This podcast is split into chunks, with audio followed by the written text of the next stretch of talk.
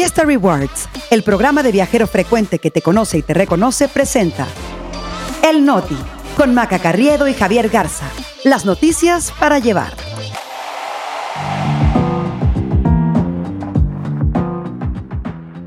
Es jueves 2 de noviembre, yo soy Javier Garza. Yo soy Maca Carriedo, este es el Noti. Y nosotros aquí estamos. Plan para reconstruir Acapulco asciende a 61 mil millones de pesos. Esconde la Ciudad de México cifras de homicidios. Exhiben los trapitos sucios de diputado morenista.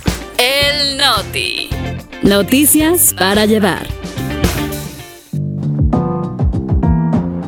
Maca Carriedo, buenos días. Es jueves a un pasito del fin de semana y Día de Muertos. Así es, Javi, y nosotros estamos listos para, como cada día de lunes a viernes, soltarles toda la información con 20 minutitos o menos. Así que prepárense que ya estamos por arrancar. Y no se les olvide las cinco estrellas aquí en el Noti, sus comentarios en Twitter o X y en Spotify, ahí siempre los estamos leyendo. Y vámonos con la información porque el gobierno ya dio a conocer el plan de reconstrucción de Acapulco que incluye exención del pago de impuestos, entrega de electrodomésticos y fortalecimiento de programas sociales. Todas las medidas representan un gasto de más de 61 mil millones de pesos, Javi. Es una inversión muy fuerte tanto en lo que va a tener que inyectarle de dinero el gobierno federal como en los estímulos que va a dar. El secretario de Hacienda, Rogelio Ramírez de la O, presentó este plan ayer en la mañanera. Son 17 puntos y entre los más destacados, Maca, podemos mencionar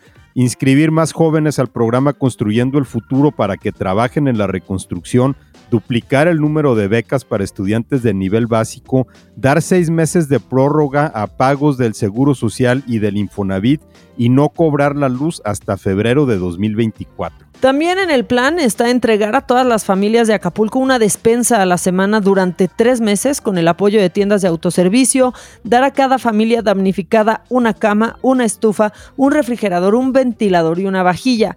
Para la reactivación económica, cosa importantísima y primordial, hay un programa de créditos a la palabra, eh, el no cobro del IVA, del ISR y otros impuestos a empresas en Acapulco y en Coyuca de Benítez y eh, bueno, que Hacienda apoye con el pago de la mitad de los intereses a 377 hoteles que van a pedir créditos muy pero muy grandes, Javi. Y ahí está la clave, apoyar también a los empresarios que son los que van a generar empleos. Que eso es lo que va a necesitar Acapulco para la reactivación económica, que ya el sector privado está estimando que tardaría dos años. Ahora, Acapulco está ahorita en una encrucijada porque muchas empresas, quizá algunos hoteles, por ejemplo, dirán, pues si ya perdieron todo, pues quizá perdieron los motivos para volver a apostarle al puerto, quizá recortarían sus pérdidas y se van a otro lado. No sabemos, por ejemplo, cuántas de las propiedades estaban aseguradas y entonces en el caso de las que no, que deberían ser la mayoría, pues saldrá muchísima más cara la reconstrucción.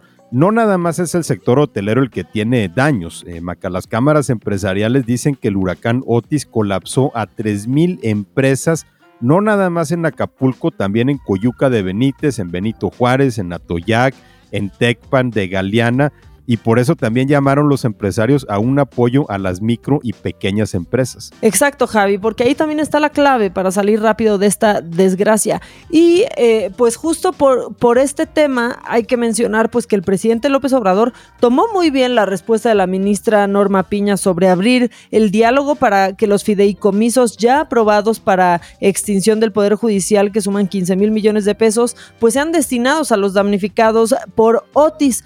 Por eso es que instruyó a la secretaria de Gobernación, porque para nada él se va a juntar con la chusma prácticamente, este, pero por medio de la secretaria de Gobernación se va a coordinar una mesa con el Poder Judicial y el Poder Legislativo para afinar los términos de esta propuesta. Así que ya veremos cómo y cuándo se sientan los tres poderes de la Unión para echarse un cafecito y hablar del tema. Pero de que vaya el presidente, yo creo que nos podemos ir olvidando, Javi que no importa, ¿eh? Con que pase. Claro, eso ya se lo delegó a Luisa María Alcalde. Ahora, yo todavía tengo dudas sobre lo que realmente dice la carta de la ministra Norma Piña, porque ella dice, primero hay que salvaguardar los derechos de los trabajadores eh, y darles garantías. Entonces, eso quiere decir que por lo menos la parte del fideicomiso que estaría dedicada al pago de prestaciones, pues no quisiera que se tocara, porque aparte pues ella se mete en un problema en casa. Eh, para mí la, la, carta, una forma de interpretarla es decirle, bueno, estamos viendo cómo revisamos nosotros nuestras finanzas y lo que nos quede, pues sí platicamos para dárselo a Acapulco. Es que es muy curioso, Javi. Yo no sé si al leer esta carta, pues te pasó lo mismo que al ver una sesión de los ministros que acabas no entendiendo el todo, teniendo que regresarle, volver a poner atención, porque no queda del todo claro. No, no sé si te pasó idéntico que cuando ves una transmisión de ellos. Exactamente. Es, un lenguaje de abogados, ¿no? En los que tienden, en el que tienden a, rebuscarlo todo. Entonces, a mí se me hace que la respuesta de Norma Piña fue muy ambigua y no fue así como que, bueno, sí, aquí están los 15 mil millones de pesos y se los vamos a dar a, Acapulco. Eh, Piña le dijo pues que hay muchos factores a tomar en cuenta. Eh, también sobre Acapulco hay que decir que la gobernadora de Guerrero, Evelyn Salgado, se presentó ayer en la mañanera eh, y lo hizo sobre todo para responder a las críticas que le hicieron en redes sociales y en la prensa de que no se le había visto en las horas en que Otis estaba devastando a Acapulco, Maca. Y, yo creo que lo que, que lo que tendría que decir sobre eso es que si una semana después todavía estás tratando de convencer a la gente de que sí estuviste en un lugar, es porque no estuviste. Pues es que está muy extraño, porque muy temprano, cuando Acapulco seguía incomunicado, eh, la gobernadora tuiteaba, ¿no? En primera persona, al parecer, este, desde su cuenta, informando lo que, lo que había pasado. Pero bueno, ella se defiende diciendo que antes de que Otis tocara tierra, hizo una transmisión en vivo para alertar a la población pero no mencionó la palabra de dónde estuvo en las 24 horas posteriores al desastre, que es lo que se le está cuestionando justamente. No se le vio en la zona siniestrada, no existe una foto o evidencia de que haya estado ahí, más que el video que subió ella a su Instagram recibiendo al presidente Javier. Un video en una penumbra, este que no sabemos ni en qué parte fue, ni a qué hora fue, porque incluso ese día eh, no teníamos la certeza ni de que el presidente hubiera logrado llegar a Acapulco, ni si llegó no supimos ni a qué hora llegó, ni a qué hora se fue, ¿te acuerdas? Después del periplo, este, pues del Jeep, la Suburban y a pata. Sí, como que hubo algunas horas ahí en las que no quedaba claro dónde estaba ni el presidente ni la gobernadora. Ya después fue en la noche que se tomaron ese video eh, supuestamente en Acapulco. Pero sí, Evelyn Salgado no ha logrado explicar del todo y de manera convincente dónde estaba. Eh, la cifra de personas muertas en Acapulco, Maca, sigue en 46 eh, personas. La de desaparecidos está en, en, 58. También se ha reportado que 394 personas que estaban reportadas como desaparecidos ya fueron localizadas. Esperemos que en los próximos días se encuentren a más. Y ahora nos vamos a la Ciudad de México, donde se puso buena la grilla eh, que envuelve al jefe de gobierno Martí Batres, una polémica muy a lo Black Mirror, porque incluye inteligencia artificial y toda la cosa. Resulta que empezó a circular un audio el martes con la supuesta voz de Batres dando indicaciones para operar en contra de Omar García Harfush y a favor de Clara Brugada en la encuesta para definir el candidato de Morena en la Ciudad de México. Oye, la candidata me pidió dejar de apoyar a Clara ya me pasaron cómo salió en la encuesta y sí va muy abajo, ¿no? Pero tenemos dos semanas para bajar a Omar por el tema de género. Eh, yo ya le dije a Dani que le siga pegando con Hernán, con Viri y a ver si saca algo más sana porque lo último del mini league nomás no pegó. Hay que seguir creciendo a Clara y no soltar la campaña contra Omar en redes y seguir sacando encuestas que pongan empate. Ahora, lo que queda claro, este Javi, es que en Morena se están dando con todo por arriba y por abajo del agua. Este audio pues hace referencia a columnistas como Viri Ríos o como Hernán Gómez diciendo que deben de ser más duros contra Omar García Harfush y hasta se habla de que la entrevista de Anabel Hernández al Minilic pues eh, tendría que haber pegado más y como que deja ver, bueno, no deja ver, deja muy claro que eh, pues esa entrevista fue parte de esa misma estrategia. Ahora, yo sí creo, la verdad, que es inteligencia artificial y que es un audio falso. Sí, sí tiene muchos indicios de que fue manufacturado, que fue justo lo que salió a decir Martí Batres, que era un audio falso hecho con inteligencia artificial. Misma postura que tomó el partido, el dirigente local de Morena, Sebastián Ramírez, dijo que la creación del audio y su difusión eran obra de la oposición. Eso quién sabe, digo, eh, podemos estar de acuerdo en que el audio fue inventado, pero también podemos hablar de fuego amigo, que en Morena se les da bastante bien. Es justo lo que yo, lo que yo pienso, ¿no? Y pues obviamente hicieron un audio, ¿no? Eh, que va con la coyuntura, que evidentemente, eh, pues la gente que lo quiere creer, pues si ve la realidad dice, claro, Viri Ríos le tira, Hernán Gómez también, o sea, la, la verdad es que parece un fuego amigo y todo mundo nos quiere engañar a conveniencia, esa es la realidad. Eh, el periodista Alberto Escorcia, que también desmintió un audio que circuló de Marcelo Ebrard cuando existían las giras de las corcholatas de Morena, dijo que ese audio que se le atribuye a Martí Batres era falso dice que se usó un software de clonación de voz para hacerlo eh, y que al ver con detalle las ondas de audio se pueden notar los cortes y silencios absolutos, lo cual es casi imposible de lograr en una nota de voz como las que se mandan por WhatsApp. Y sí, todo el día de ayer ya todo el mundo estuvo haciendo audios eh, con inteligencia artificial usando la voz de Martí Batres, Javi, y pues queda idéntico. Y sí se rebotó ese audio de Martí Batres eh, contra varias herramientas para detectar justamente lo que le llaman las deepfakes, el uso de inteligencia artificial para falsificar algún tipo de contenido y, al parecer no pasa la prueba del ácido. Pero es también una probadita de lo que vamos a ver en las elecciones de 2024, Maca, el uso de la tecnología para crear cualquier tipo de de desinformación. Exacto, y que sabes qué es lo peor, Javi, que la verdad es que a la gente ya no le importa el desmentido. O sea, muchas personas se van a quedar con esa versión, como muchas personas piensan que el Papa Francisco sí salió con su chamarra de rapero y eran imágenes hechas con inteligencia artificial. Todo esto creció tanto que tuvo que salir Claudia Sheinbaum a pues a decir que hay unidad en el partido, que no existen disputas internas. Esto sí, este, yo ya, yo ya no lo creo, porque dice que ni ella ni la dirigencia tienen un favorito para ir por la Ciudad de México. Bueno, eso es lo que dicen, pero la cosa se puso tan ridícula que hasta le tiró una flor a Hugo López Gatela, quien sabemos que no traga ya desde hace rato. Bueno, y vámonos eh, a otros temas, porque una de las pocas buenas noticias del tema de Gaza en los últimos días es la que se dio a conocer ayer sobre la salida de cientos de personas de ese territorio en guerra, eh, gente que logró cruzar a la frontera con Egipto para ponerse a salvo. Entre ellas está Michelle Ravel, una de las dos doctoras mexicanas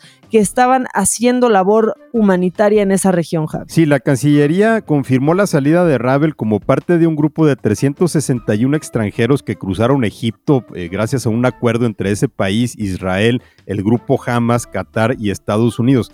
También lograron salir de Gaza 45 palestinos severamente heridos en los bombardeos junto con decenas de sus familiares.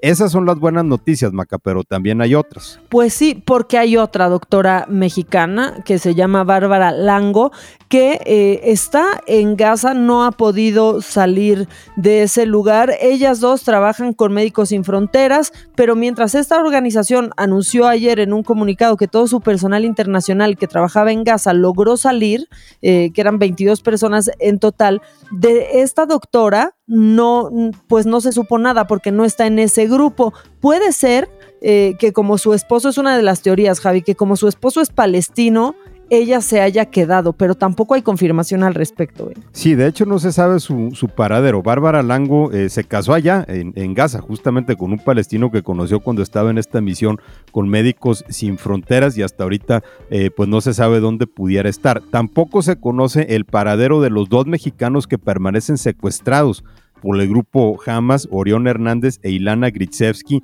ni el gobierno mexicano ha informado tampoco sobre qué gestiones ha hecho para liberarlos. Y ojalá tengamos pronto noticias de ellos, Maca, porque las cosas en Gaza se están poniendo cada vez peores.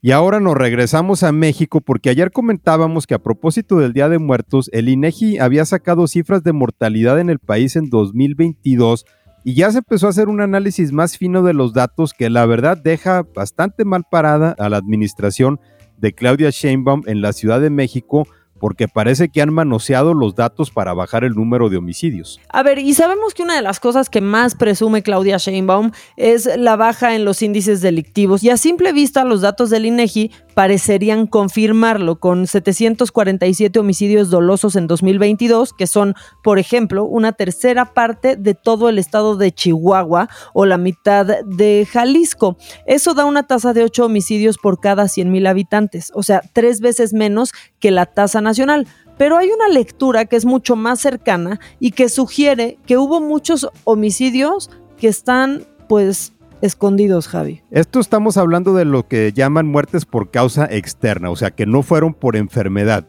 Y en, esta categoría hay una columna de defunciones con intención no determinada, o sea, que no se atribuyen a homicidio doloso, accidente o suicidio. La Ciudad de México cuenta 1.549 defunciones con esta intención no determinada, que es un 37% de todas las muertes registradas, o sea, por mucho el porcentaje más alto que tiene cualquier estado. Nada más para darnos una idea, casi todos los estados del país registran menos de 5% de sus muertes por causa no determinada, o sea, a casi todas se les atribuye un evento específico.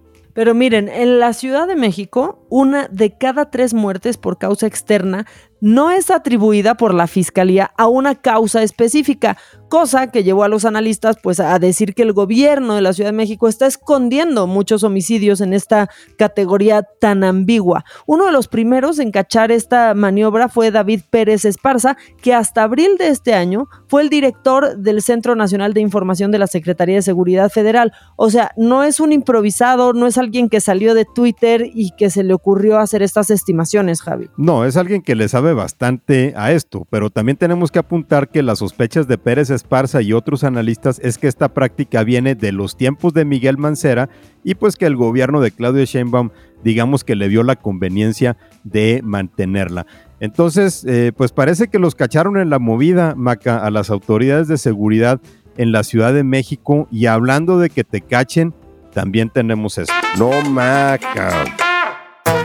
Hay pocas cosas peores para un político que lo agarren en la movida, Javi. Y una de ellas es que te agarren en varias movidas al mismo tiempo, cosa que le acaba de suceder al diputado local de Morena en Sinaloa, Pedro Lobo. No es Pedro y el Lobo, es Pedro Lobo. Bueno, de hecho no se llama así, se llama Pedro Villegas Lobo, pero se quita el primer apellido como para sonar más interesante, ¿no? Pero aquí el caso es que el diario Noroeste ha publicado una serie de reportajes sobre la forma en que este diputado utiliza el dinero asignado a gestoría social para ayudar a sus cuates. Una de las movidas fue, por ejemplo, usar 31 mil pesos de ese dinero para comprar equipo de cómputo en una tienda que se llama Smart Depot. Eh, propiedad de un amigo suyo, Julio César Marín. Después presumió que Julio César le mandó de regalo un frigobar con valor de 15 mil pesos con una botella de whisky, Johnny Walker, etiqueta azul. Ya en serio, es que qué nivel de diputados tenemos. Pero finos, eh, por lo menos, eh, Maca, tanto Julio César como Pedro, ¿no? Con eso del Johnny Walker etiqueta azul. Pero lo que pasó después es más interesante. Ese regalo fue el año pasado, pero en marzo de este año el amigo Julio César fue detenido en Estados Unidos y acusado de lavado de dinero y tráfico de fentanilo para el cártel de Sinaloa. O sea, tener amigos así es solo una de las movidas de Pedro Lobo porque también hay más. Exacto, porque el periódico también le cachó el uso de ese fondo de gestoría, por ejemplo, para financiar estudios de licenciatura y posgrado en universidades privadas de siete mujeres que son amigas suyas, porque así de filántropo es con el dinero ajeno. Cuando, bueno, pues las reglas de operación de estos fondos, pues prohíben que se usen en colegiaturas de escuelas privadas. O sea, toda una ficha este diputado de Morena, que luego dicen, ¿por qué siempre critican a los diputados de Morena? Pues porque son la mayoría. Y luego salen con este tipo de cosas, porque no es como que Pedro estaba ayudando a dos, a unas jóvenes becarias que estaban necesitadas de continuar sus estudios, no eran más bien pues amigas suyas. Así que eso allá en Sinaloa y seguramente no ha de ser el único que le está metiendo mano a esos fondos de gestoría. Pero ya vámonos, Maca, es jueves, es Día de Muertos, hay que ir a ver si ya se chuparon todo el tequila que pusimos en el altar. Así es, Javi. Y no todos tenemos fondos de gestoría a nuestra disposición, así que hay que seguir chambeando. Recuerden que los leemos absolutamente todo el tiempo en Spotify. Nos encanta que nos dejen sus mensajitos seguidos de las cinco estrellas, obviamente. Y también estamos en Twitter y en Instagram. Si quieren, por ahí también los leemos. ¿Dónde estás tú, Javi? A mí me encuentran en arroba Jagarza Ramos. Y a mí en arroba maca-online. Que tengan un gran día. Nos escuchamos mañana.